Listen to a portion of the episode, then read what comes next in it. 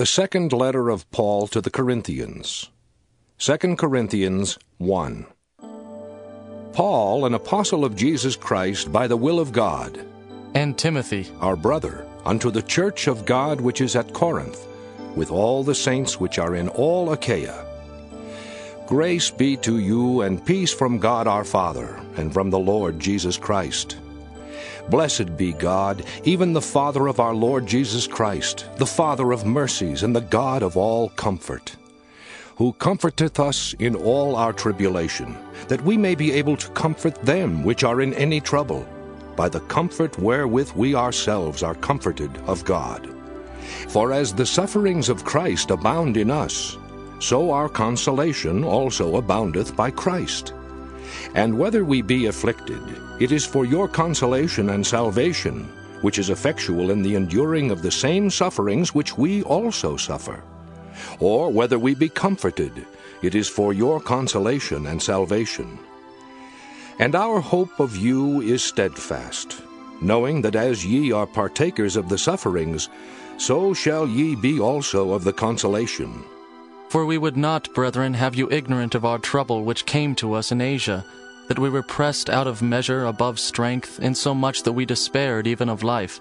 But we had the sentence of death in ourselves, that we should not trust in ourselves, but in God which raiseth the dead, who delivered us from so great a death, and doth deliver, in whom we trust that he will yet deliver us.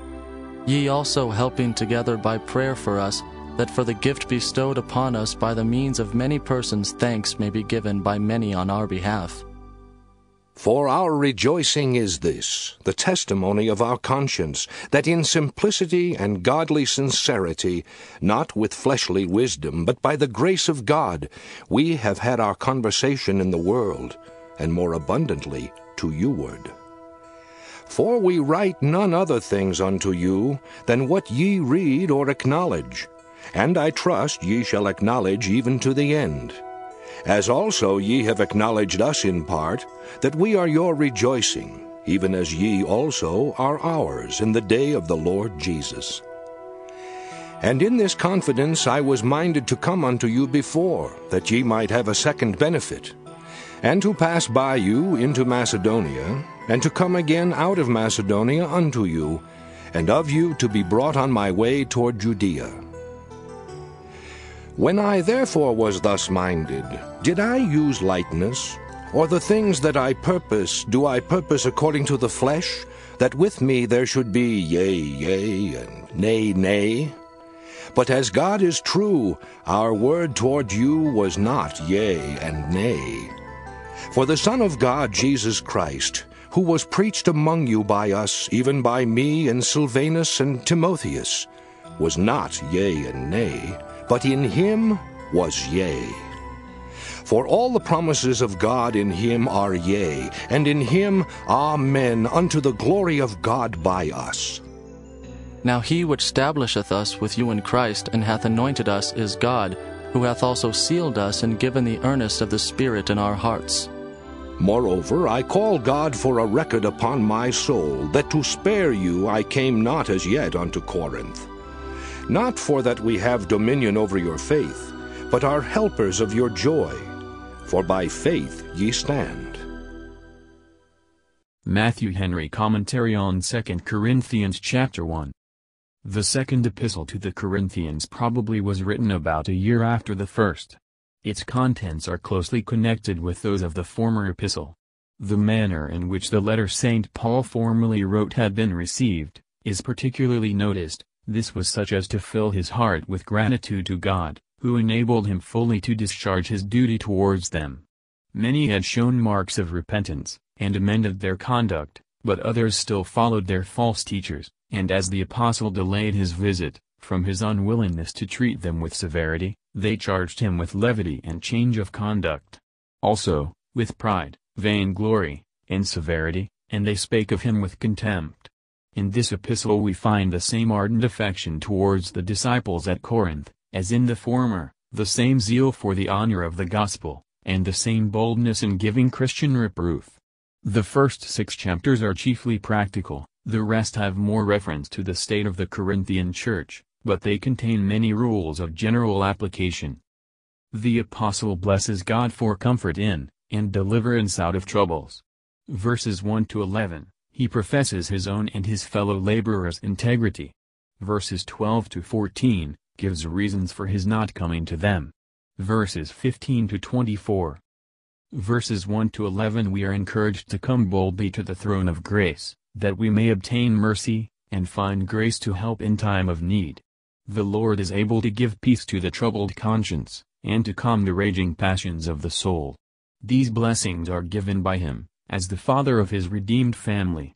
It is our Savior who says, Let not your heart be troubled. All comforts come from God, and our sweetest comforts are in Him. He speaks peace to souls by granting the free remission of sins, and He comforts them by the enlivening influences of the Holy Spirit, and by the rich mercies of His grace. He is able to bind up the broken-hearted, to heal the most painful wounds, and also to give hope and joy under the heaviest sorrows.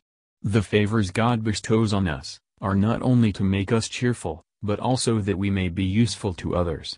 He sends comforts enough to support such as simply trust in and serve Him.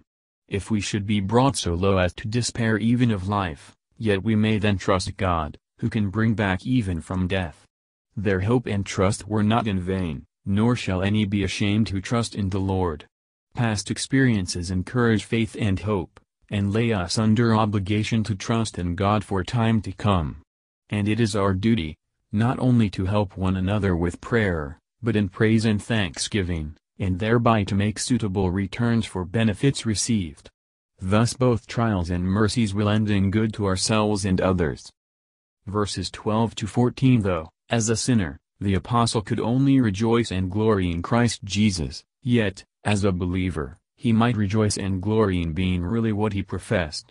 Conscience witnesses concerning the steady course and tenor of the life. Thereby we may judge ourselves, and not by this or by that single act. Our conversation will be well ordered, when we live and act under such a gracious principle in the heart. Having this, we may leave our characters in the Lord's hands, but using proper means to clear them, when the credit of the gospel, or our usefulness, calls for it. Verses 15 to 24 The Apostle clears himself from the charge of levity and inconstancy, in not coming to Corinth. Good men should be careful to keep the reputation of sincerity and constancy, they should not resolve, but on careful thought, and they will not change unless for weighty reasons. Nothing can render God's promises more certain, his giving them through Christ, assures us they are his promises, as the wonders God wrought in the life, resurrection, and ascension of his Son, confirm faith. The Holy Spirit makes Christians firm in the faith of the gospel, the quickening of the Spirit is an earnest of everlasting life, and the comforts of the Spirit are an earnest of everlasting joy. The apostle desired to spare the blame he feared would be unavoidable, if he had gone to Corinth before he learned what effect his former letter produced. Our strength and ability are owing to faith, and our comfort and joy must flow from faith the holy tempers and gracious fruits which attend faith, secure from delusion in so important a matter. Thank you for listening and if you liked this please subscribe and consider liking my Facebook page and joining my group Jesus Answers Prayer.